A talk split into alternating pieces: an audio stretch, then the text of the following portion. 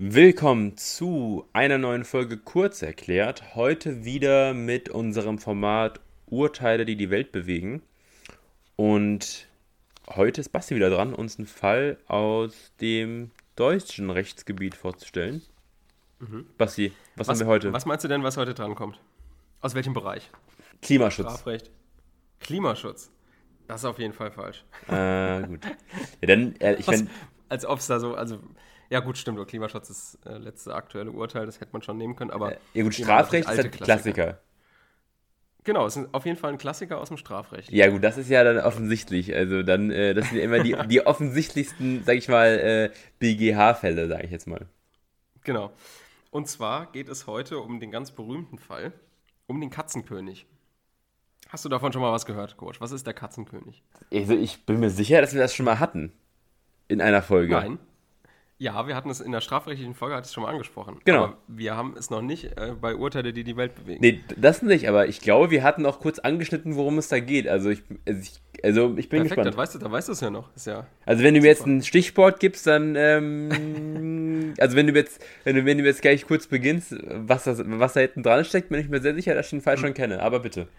Ich bin ganz sicher, dass du es nicht weißt, wenn ich dir jetzt sage, es ist die Abgrenzung zwischen Täterschaft und Teilnahme betrifft und so, oder? Doch, hat, hatten wir das nicht mal? Ähm, ich habe vergessen, wie das genaue, wie das genaue Rechtsgebiet oder die Theorie heißt, mit dem, dass zwei Täter versuchen, jemanden umzubringen und letztendlich ähm, man nicht, also der eine, beide haben es versucht, aber nur einer von ihnen hat es dann wirklich auch verursacht und dass man dahingehend. Ja, so ein bisschen, ja, so ein bisschen. Ich glaube, da hatten wir das nämlich angeschnitten. Äh, wie hieß mhm. das nochmal? Ja, Katzenkönig halt. Nee, nicht der Fall. Äh, Achso, die Theorie. Mittelbare, Täter, mittelbare Täterschaft meinst Ich glaube, das war es. Irgendwie sowas in der Richtung. Kann sein, ja. Okay, dann erzähle ich dir mal ein bisschen was zu dem Fall. Und zwar, stell dir jetzt vor, es gibt einen Mann, Michael R. heißt er, der ist behütet aufgewachsen, war in der Schule immer ein Außenseiter, wurde gehänselt, wurde ein bisschen verprügelt und so. Also ihm, in der Schule ging es ihm nicht gut. Und sein Vater war auch ein sehr strenger Vater. Er ist zwar behütet aufgewachsen, aber er wurde halt sehr streng gezogen und der Vater wollte, dass er Berufssoldat wird, aber es war nicht so sein Ding. da hat er kein, keine Lust drauf gehabt. Mhm. Und der wollte, er wollte lieber Polizist werden. Das heißt, Michael R. ist Polizist und ist der Spielsucht verfallen, trinkt viel Alkohol, hat einige Schulden gemacht, aber so einen Polizistenjob, den führt er gut aus. Auch unter seinen Arbeitskollegen, damals wie in der Schule. Er scheint irgendwie ein Typ zu sein, der einfach oft gehänselt wird, der nicht gemocht wird, der ausgegrenzt wird. Es gibt halt scheinbar solche Typen, denen das öfter widerfährt. Ich mhm. weiß nicht, keine Ahnung. Aber sowohl in der Schule als auch im Polizistenleben wurde er immer so ein bisschen gehänselt und ausgegrenzt. Und als er jetzt 24 ist, lernt er Barbara H. kennen. Barbara H. ist 18 und kommt frisch aus einer Beziehung mit Udo N. Udo N. ist schon ein bisschen älter und ist mit Barbara H. zusammen, seit sie 16 ist. Also, ich sage jetzt auch nicht mal unproblematisch. Ne? Also, mhm. Und Barbara H. ist ihm vollkommen verfallen, Udo N.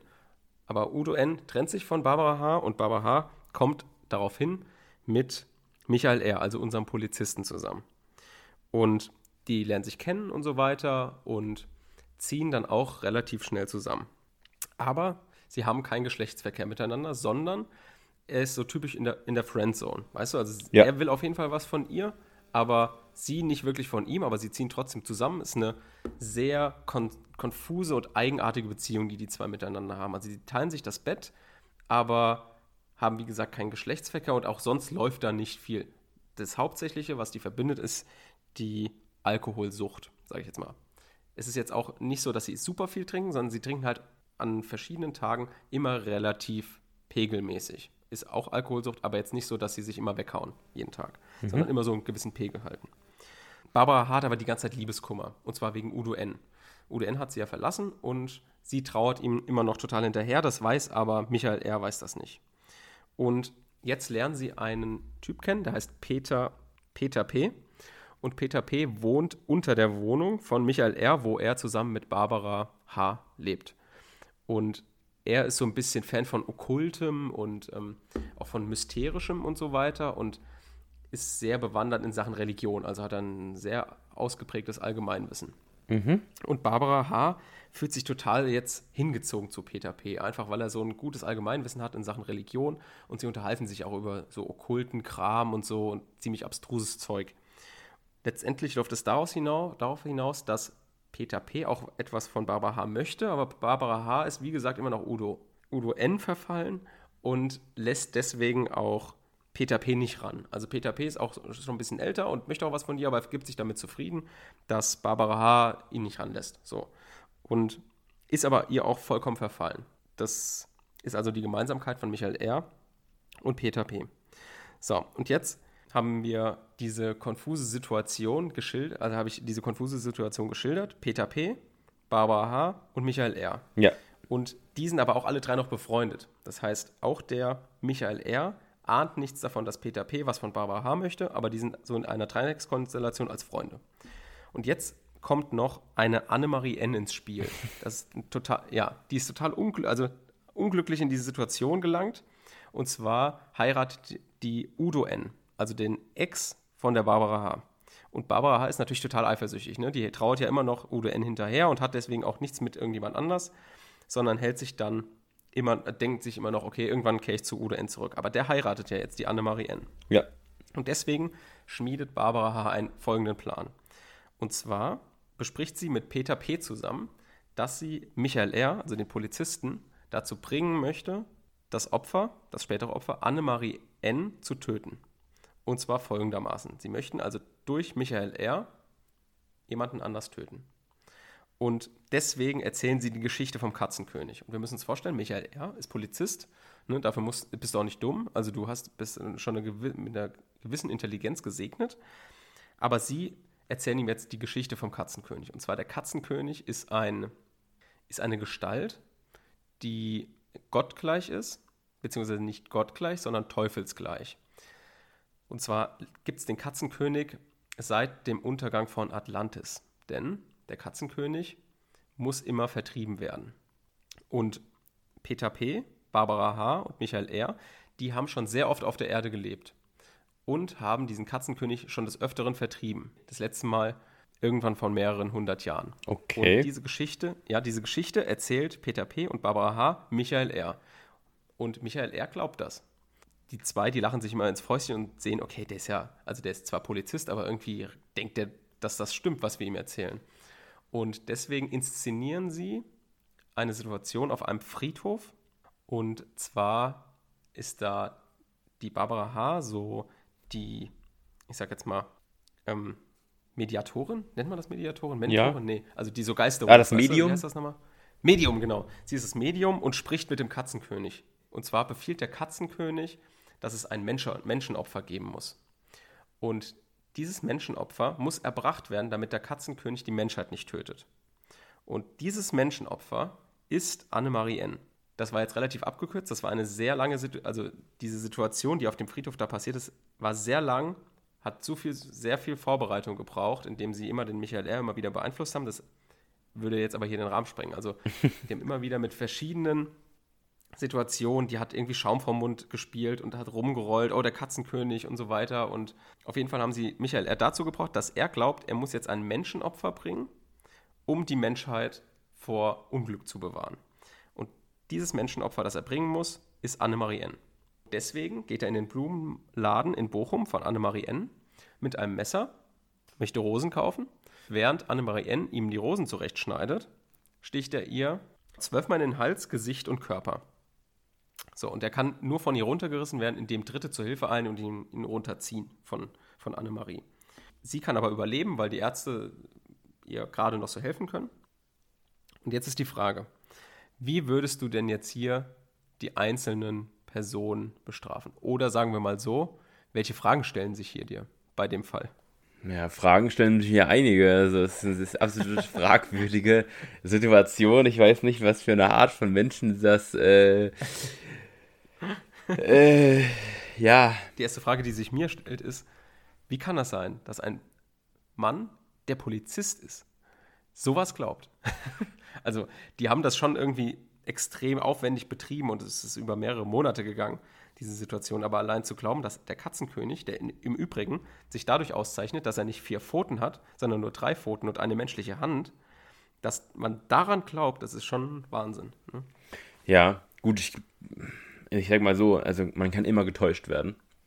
Mhm. Von daher, also ich, ich schätze mal, dass seine Strafe nicht direkt Mord sein wird, sondern in gewisser Weise wurde er instrumentalisiert. Die anderen beiden sind natürlich, natürlich die Initiatoren der ganzen Sache und die werden wahrscheinlich auch mehr gerade stehen müssen für das, was passiert ist, würde ich jetzt mal sagen. Mhm.